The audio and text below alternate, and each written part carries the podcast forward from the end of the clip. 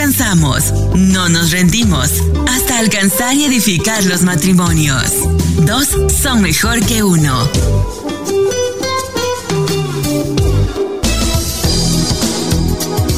Sincronizando tu corazón y edificando tu alma. Dos son mejor que uno. Llevando un mensaje de aliento y esperanza para tu matrimonio.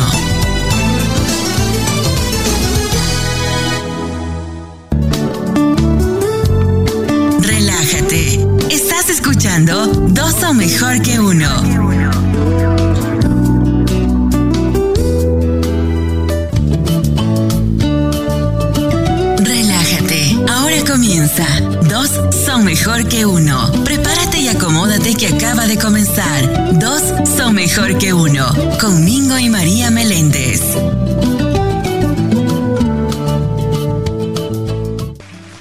Acaba de comenzar Dos son mejor que uno con los pastores Mingo y María Meléndez, pero no empezamos el programa así. El programa lo empezamos de esta manera. Así. Eso. De esa manera que se empieza. Oh.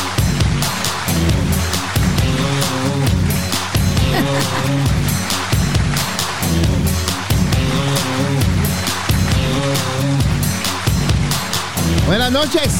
Buenas noches. Dios los continúe bendiciendo. Acaba de comenzar el programa hoy. Hoy en esta hora, en la tarde, ya es tarde, ya casi de noche, oscureciendo.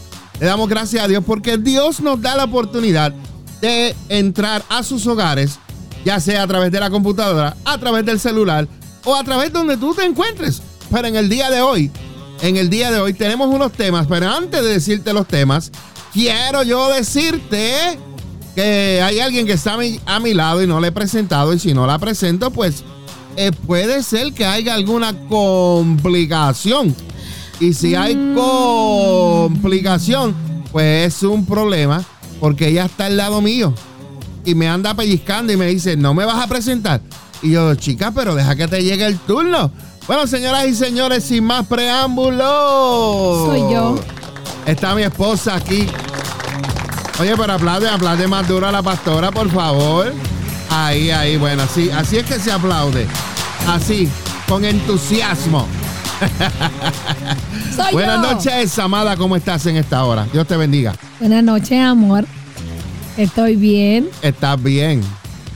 Bien me- a- cansada, pero aquí A mí me estoy. gustan los miércoles porque los miércoles la pastora viene con esa vocecita más suave. Los miércoles. Esa- perdón, lo- lo- los lunes, ya te dicen que los miércoles.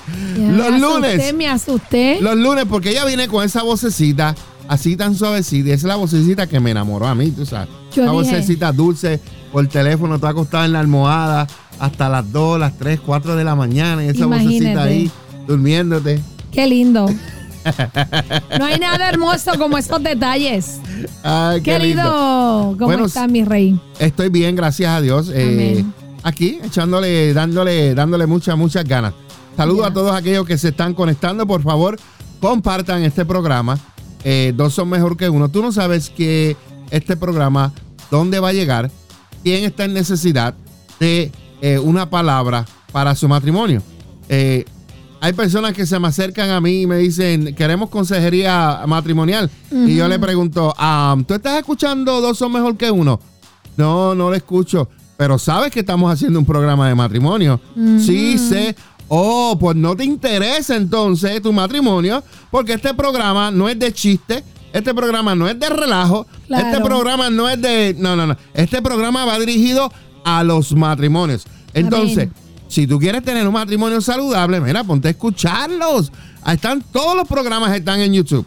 Yes. Y tenemos los podcasts, están en Spotify, están en Google Podcasts y están en Apple Podcasts. Así que tú no te lo puedes perder, ni el de hoy, ni todo lo que hemos hecho, que llevamos ya como casi 40 programas hechos, creo yo, o Wow. más. Puede ser que hayan más. Santo Pero Dios. De la mente, así, 40 programas. Así que vaya ya a los podcasts. Y usted, mire, escuche esos podcasts, porque en esos podcasts hay unos mensajes que yo sé que van a ser de bendición para tu vida. Perfecto. Bueno, pastora, Dígame. Hoy tenemos unos temas. Cuéntele.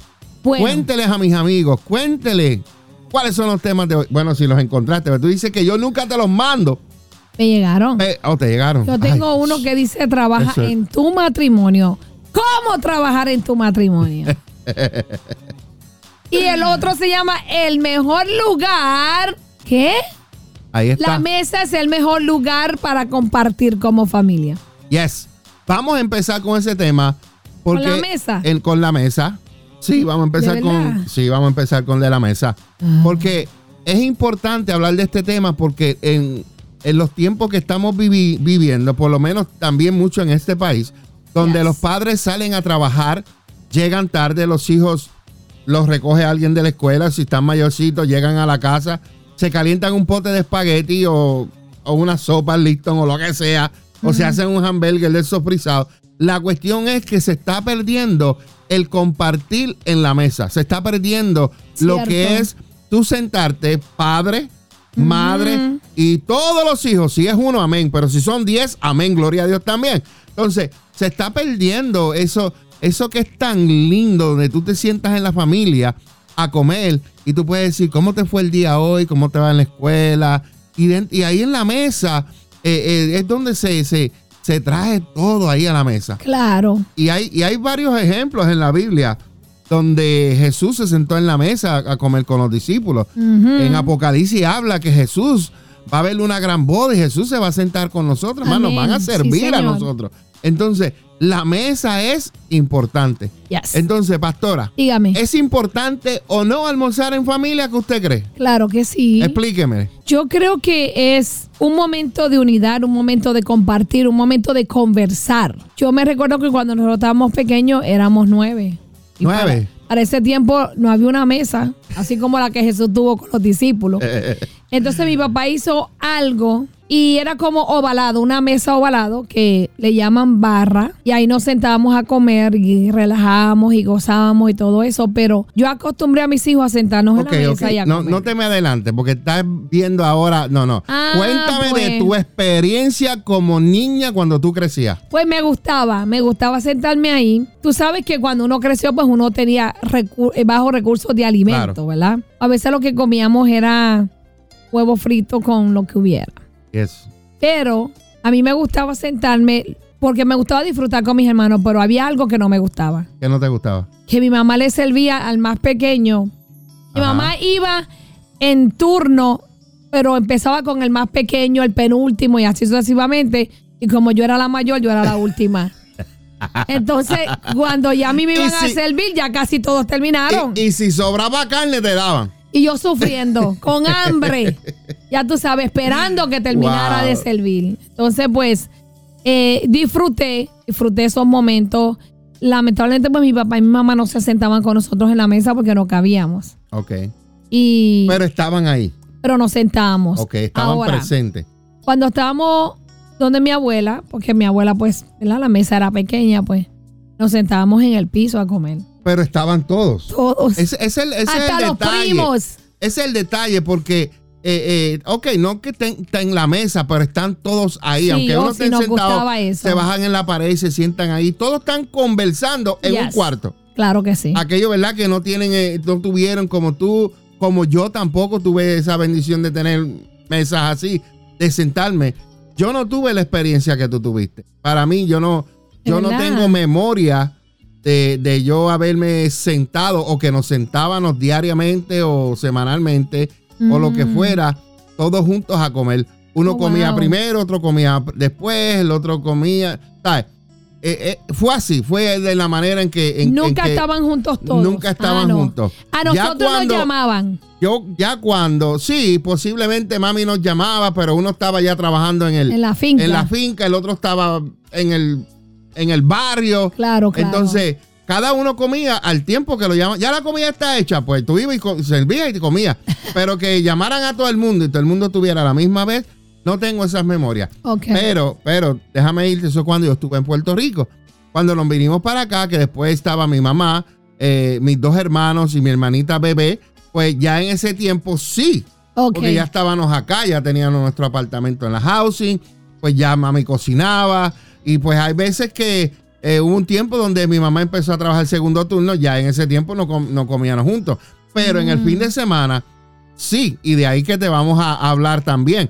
porque, pastora, hay veces que eh, los trabajos conflictan con el horario. Hay, hay Sí, parejas que trabajan en la mañana, hay otros que trabajan en la tarde, Yes. hay otros que entran temprano, otros entran un poquito más tarde y casi nunca concuerdan en el mismo horario. En comer juntos. Exacto, pero eh, los weekends, saque tiempo para que coma, coma con su familia. Claro. Es muy, pero que muy importante que usted saque ese tiempo que pueda comer como familia. Amén. Pastora, vamos a arrancar. Arranque usted Arranco con el yo, tema. vamos allá. La mesa es el mejor lugar para compartir como familia. Yes. Vaya. Compartir la mesa mejorará la comunicación con los miembros de su hogar. No cabe duda de que la individualidad nos está alejando cada vez más de la vida en familia. ¿La qué? Individualidad. Oh, individual, que uno está por aquí, y el otro por allá. el otro por allá. Claro. Vea, hay escasa comunicación entre los miembros de un hogar y es menos el tiempo que se pasa en casa. Por ejemplo, la universidad, el trabajo, el celular, Ajá. los videojuegos, Exacto. la computadora o el televisor muchas veces nos absorben y nos impiden valorar esos momentos. Yes. Pastora, te voy a, voy a aguantar ahí un poquito. Vamos allá. Porque a veces eh, eh, las familias permiten esto que esté Sí. pasando dentro de la casa. Yes. A veces, cuando tú viviste con tu familia, eh, fueron muchos. Ustedes no tenían un cuarto para cada uno. Cuéntame tu experiencia. ¿Cuántos dormían en tu cuarto y cuántos dormían en tu cama? Mira. Cuéntame. No. No. es para. y después voy a analizar eso que tú me vas a contar con lo que está pasando ahora. Dale. Nosotros en un cuarto habían dos camas twins. Do- dos camas twin. Ok, ahí, ¿verdad? Una a la par de la otra. Y a veces dormíamos dos y tres en una cama. So, Dos dormían dos para arriba y el del medio para la parte de abajo. Entonces, yo siempre dormía para la parte de afuera para que no me dieran patas en la cara. Sí, porque pasaba. Claro. Y, y un cuarto era de mami y papi. Acuérdate, éramos nueve. Entonces, algunos hasta llegamos a dormir con abuela o con, los varones, con nuestro tío. Porque no cabíamos, o mami nos repartía, vamos a decir. Pero nosotros, el televisor de nosotros era así de grande. Mira qué grande era. Blanco y negro. Y tú Blanco sabes y lo que es un reguero de muchachos hablando o no me toque. Échate para allá, siéntate. No veía, yo no veía televisor, yo me enojaba y iba para mi cuarto a leer. Pero siempre buscábamos esa unidad. Siempre tratábamos de jugar juntos. Eh, cuando mi abuela cocinaba, llamaba a todo el mundo a comer. Hasta los perros venían a comer. Y era algo, pues, que cuando mami decía, Mary, Wilson, Javi, a comer. Todo el mundo soltaba lo que tenías. Al menos que estuvieran allá bien lejos en la cancha, ¿verdad? Que no lo- o los mandaban a buscar, pero Pero es ahí. que había un horario. Tú tenías que estar ahí, muchacho, a comer. ah, ok. Y había un horario. Ya uno sabía más o menos a la hora que mi abuela o mami iba a cocinar. Teníamos que estar ahí porque tú sabes lo que tú jugando, venías de la escuela con hambre. Tú estabas pendiente de esa comida. Claro.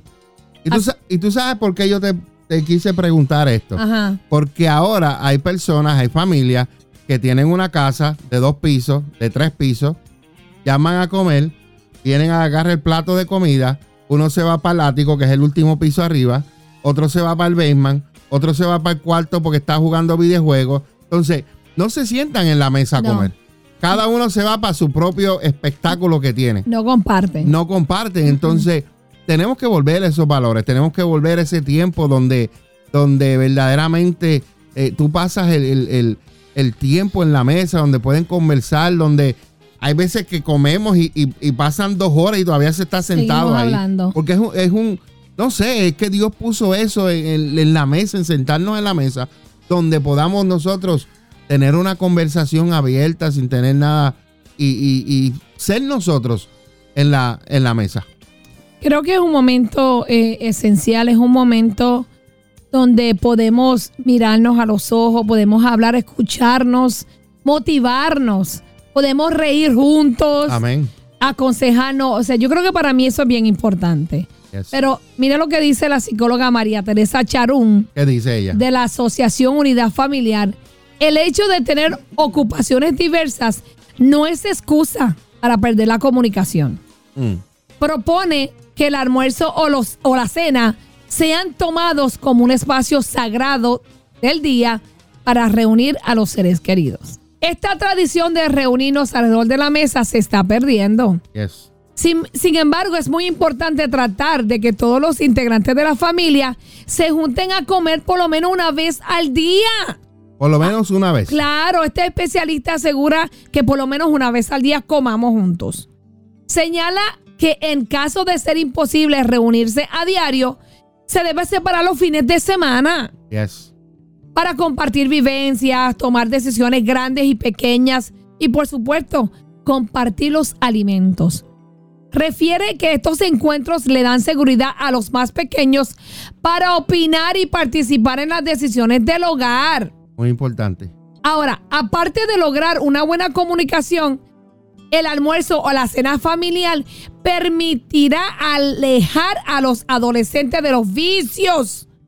Porque vicio no solamente es la droga, vicio también es el celular, los videojuegos, vicio también puede ser otras cosas que nosotros ni sabemos.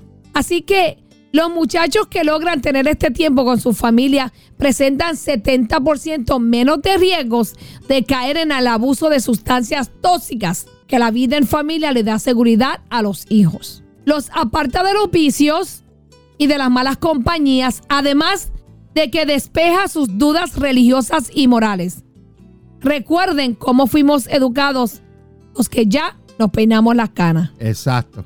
Recuerda cómo fuimos educados. Por eso, por eso al, al principio yo, yo, quise que tú contaras un poquito. Yo conté algo de cómo nosotros Claro. nos criamos, cómo nosotros vinimos creciendo. Eh, eh, tú diste ¿verdad? el buen testimonio de que comían juntos. Yo no tengo memorias de eso. Hasta un poco más grande cuando estuvimos en este país, donde pues nosotros pues ya comíamos juntos. Claro. Y, y vimos cómo todo fue cambiando cuando se empezó a trabajar. Cuando yo empecé a trabajar, cuando mi mamá empezó a trabajar, cuando mis otros hermanos empezaron a trabajar. Ya todo el mundo tenía turnos diferentes y era raro que nos juntáramos a comer. Posiblemente a veces los domingos, porque casi siempre uno que otro trabaja un weekend sí, un weekend no.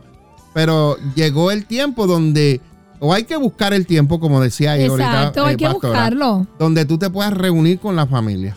Yo le enseñé a mis hijos a hacerlo. Yo le enseñé a mis hijos a servir la mesa, a recogerla, a limpiarla, todo. Yo le enseñé esa, eh, esa costumbre. Para mí eso era bien importante porque yo trabajaba.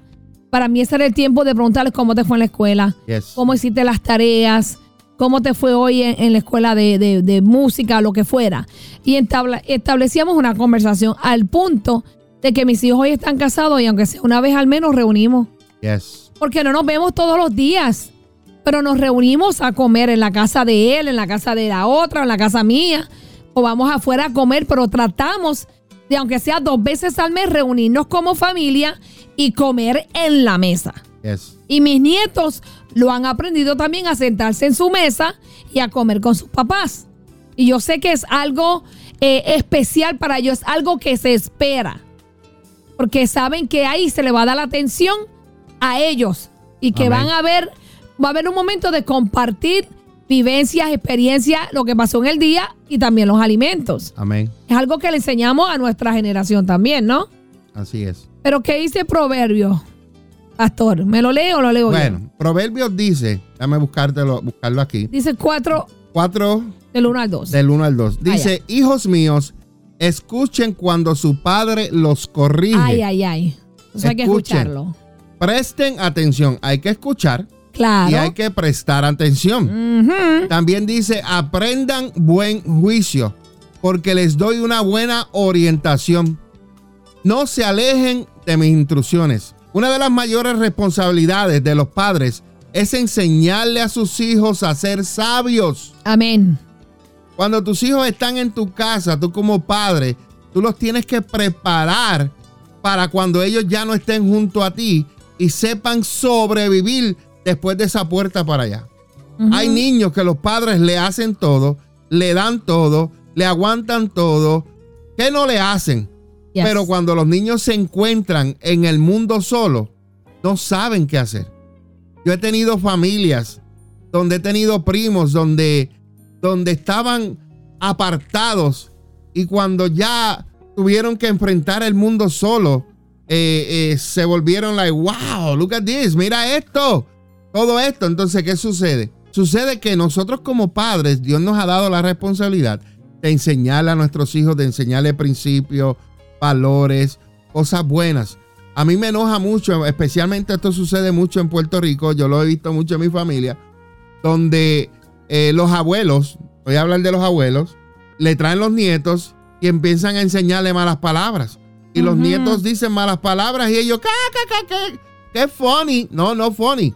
Enséñale porque un día, en vez de corregirlo, un día lo va a hacer a una persona y le va a causar problemas, hasta puede causarle la muerte porque en el mundo en que estamos viviendo ahora hay tanta gente que están aborrecidos que por cualquier cosa le quitan la vida a otro ser humano. Y eso en mi país pasa y pasa en muchos países. Así que nosotros como padres tenemos la responsabilidad de enseñarle a nuestros hijos a ser sabios. En este versículo, Salomón le está diciendo a sus hijos cómo fue su padre David. Yo aprendí esto de mi papá David. Ahora yo se los voy a enseñar a, ustedes. Así que Salomón los alentó a buscar la sabiduría. Porque cuando Salomón era joven, su papá le enseñó la sabiduría y le dijo, busca la sabiduría. Es posible que esto fuera lo que motivó a Salomón a pedirle a Dios un corazón comprensivo por encima de todo lo demás. ¿Por qué? Porque lo aprendió de quién? De su papá. Entonces, la sabiduría puede transmitirse de padres a hijos de generación en generación. Ejemplo, lo que mi abuelo le enseñó a mi papá, mi papá me lo enseñó a mí y yo se lo enseño a mis hijos. Y esto va como una espada de dos filos. Va en las cosas buenas y va en las cosas malas que tú puedas enseñar. O a veces tú no las enseñas, pero las practicas y tus hijos ven lo que tú estás practicando. Y cuando tus hijos lo hacen, viene el papá a regañarlos a regañarlo, pero ¿por qué lo estás regañando si tú fuiste el ejemplo que le enseñaste a consumir alcohol? Ahora tu hijo es un alcohólico, pero ¿de dónde lo aprendió? De su papá porque lo vio practicando. Entonces, si su papá hace actos de bondad, hace actos de, es paciente, es una persona humilde, tu niño está viendo ese comportamiento y tú se lo estás enseñando. Hay cosas que se enseñan hablando y hay cosas que se enseñan de la manera en que tú actúas. Entonces mi pregunta para ti, padre, madre que me estás escuchando, ¿cómo estás enseñando a tus hijos? ¿Cómo los estás enseñando? ¿Los estás enseñando para que sea en un futuro, sea bien para la sociedad? ¿O lo estás enseñando para que en un futuro sea uno más que va a estar en la cárcel? Sea uno más que esté en un programa de rehabilitación, sea uno más que entierren antes mm. que sus padres. ¿Cómo le estás criando tú a tus hijos en esta generación? Amén. Entonces, tú puedes, padre, transmitir a tus hijos valores, enseñanzas, principios de generación a generación. Me gusta algo que yo estoy viendo en, en nuestro hijo Greg, que lo que él no aprendió de su papá, ahora lo está aprendiendo a través de las escrituras, que de eso vamos a hablar ahora y lo que él está aprendiendo se lo está enseñando a sus hijos. ¿Sabes qué? Sus hijos se lo van a enseñar a sus nietos. Amén. Y de esto se trata, porque Dios se trata, Dios es un Dios de generaciones. Entonces, por supuesto que la sabiduría sabemos que procede de Dios, eso lo sabemos, pero los padres pueden exhortar a sus hijos a que lo busquen, a que busquen a quién, al Señor, al que da, al que es el principio de la, de la sabiduría. Si usted no recibió, escuche bien, si usted no recibió esta herencia de sus padres, apréndalo de las escrituras, apréndalo de la palabra de Dios. Empieza a leer el libro de Proverbios, que eso está lleno de, wow, de cómo nosotros podemos vivir la vida en abundancia, en bendición. Usted aprenda la escritura y comience su propio legado de sabiduría mientras usted le enseña a sus hijos. Mira, no hay nada más bonito un hombre que le enseñe principios y valores, que le enseñe a un hijo a decirle, eh, excuse me. Eh, buenos días. Buenos días. Good afternoon. Gracias. Good morning. Thank you. Gracias. Hay muchachos que no saben decir gracias. Se te meten por el medio como que, Yeah. que están cochando ganado allá en el monte. No. Hay que enseñarle a los A hijos pedir principios. perdón. E- esa es una buena. No, hay niños que nos piden perdón. Yes. Aprender que si cometieron un error, decir lo siento. Lo siento. O sea, estas cosas está en los padres de enseñarle a los hijos. Claro, claro. Entonces, sí. ¿qué más podemos aprender de esto, pastora? Pues podemos aprender que en Proverbios 1, 8 y 9, capítulo 1, versículos 8 y 9, dice, Hijo mío, presta atención cuando tu padre te corrige. No descuides la instrucción de tu madre. Lo que aprendas de ellos te coronará de gracia y será como un collar de honor alrededor de tu cuello. Nuestras acciones dicen más que nuestras palabras. Así es. Muchas veces no tienes que hablar para que alguien pueda interpretar la forma en que tú estás actuando. Esto es especialmente cierto en el hogar. Los niños aprenden valores y le enseñas, moralidad y prioridades al observar cada día cómo actúan y reaccionan sus padres. Si los padres muestran gran reverencia por Dios y dependen de Él, sus hijos captarán esas actitudes. Enséñales a tus hijos a vivir con rectitud, asegurándose de que la adoración a Dios y la lectura de su palabra ocupen un lugar importante en su vida familiar. Amén. Mira, si tú le enseñas desde tu casa a tu hijo quién es Dios, a adorar a Dios, a tener reverencia, a respetar, a, a tener valores, a decir gracias, perdón, aceptar que se equivocó, a perdonar, tú no vas a tener un niño problemático. Yes. Va a tener sus situaciones, pero va a saber re- resolverlas. ¿Sabes por qué? Porque vio unos padres seguros que le enseñaron. Amén. Porque muchas veces hay personas que tienen hijos por tenerlos, porque no los educan, no les enseñan valores, no les enseñan instrucciones. Mira, lo- yo creo que, que los hijos se crían solos, se crían solos. Lo único que mamá y papá hace es que le paga la- el techo y la comida, porque a veces hasta se visten solos. Entonces, si tú es- tienes un niño, una niña, tienes hijos, es tu deber instruirlos la palabra de Dios. Es tu deber hablarles de Dios, no es el deber del maestro de la escuela dominical. Se supone que tu hijo cuando ya llegue a la iglesia ya sepa quién es Dios. ¿Sabes por qué? Porque tu maestra dominical le puede enseñar, pero si tú no continúas con esa enseñanza, el niño ahorita se le va a olvidar. Así es. Yo veo esto, pastor. Dígame. Mandamos a nuestros hijos a la escuela obligado, Ajá. pero a la iglesia no los quieren llevar. te sientas con tu hijo a hacer tareas, pero no te quieres sentar con él a leerle la palabra de Dios. Mm. Le pones a tu hijo las canciones que hay por ahí de barbaridades cuando vas en el carro, pero no le quieres enseñar una adoración. Así es. Tus hijos se saben las canciones de los muñequitos que ven a través de YouTube, pero no se sabe una adoración. Entonces, cuando están en problemas, cuando están adolescentes que están en situaciones, quieres ir y, y llevarlo a una iglesia por el pelo para que te hagan un milagro. Pero ¿qué le enseñaste a tu hijo desde que naciste y nació? Le mostraste amor, le enseñaste que él valía, le enseñaste respeto. Yo he visto muchachos que no respetan a los padres ni a los abuelos. Yo he visto Yes. muchachos que, que le dan a los padres. Señores, mire, estamos a tiempo todavía. Yo creo que hay tiempo. Y, y este tema eh, lo traemos así. Eh, tú puedes decir, no, eso es un tema de matrimonio. Claro que es un tema de matrimonio. Es un tema de matrimonio porque después de después que dos personas se juntan, ¿qué vienen? Los hijos. Los hijos. Entonces, no solamente podemos hablar del amor mío hacia ella, del amor de ella hacia mí, Claro. sino tenemos que hablar de lo que el amor de nosotros produce, que son nuestros hijos. Claro que sí. Nuestro amor produce hijos. Entonces, tenemos que aprender a cómo formar los hijos. Tenemos que aprender cómo Dios quiere que nosotros Amén. formemos nuestros hijos para que sean generaciones de bendición para este planeta, porque Dios te los dio con propósito. Y Dios quiere que esos hijos que tú tengan sean una generación cambiada y las próximas generaciones sean unas generaciones de bendición para mucha gente. Exacto. Por eso es que hablamos de esto, porque lamentablemente, pues, eh, eh, lo que el mundo te ofrece o, la, o lo que te estás acostumbrando a estar viviendo como el mundo vive, no es lo mismo que el reino de Dios. El reino de Dios es otra cosa, se escribe diferente, se actúa diferente.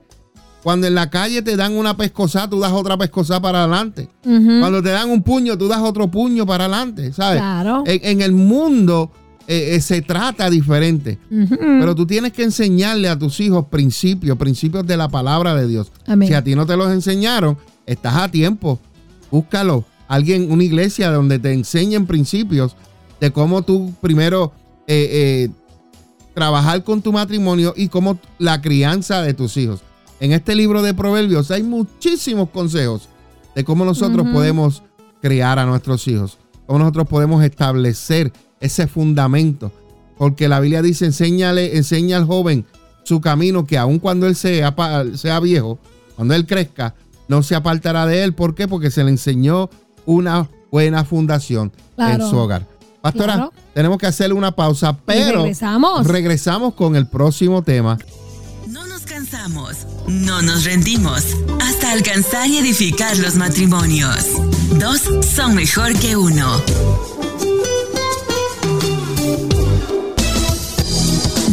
A las páginas de Facebook y suscríbete a nuestros canales en YouTube. Iglesia Café, Café con Dios y dos son mejor que uno. Ayúdanos a compartir el mensaje de Jesucristo en las redes sociales. La Iglesia Café quiere invitarte a todas nuestras celebraciones todos los miércoles a las 7 de la noche y todos los domingos a las 10 de la mañana. Ven y celebra con nosotros un tiempo de poder y de gloria. Ven y visítanos en el 1901 Sur de la calle 12 en Allentown, Pensilvania. Ven y Iglesia Café en el 1901 Sur de la calle 12 en Allentown, Pensilvania. Una iglesia diferente para un tiempo diferente. Una iglesia diferente para un tiempo diferente.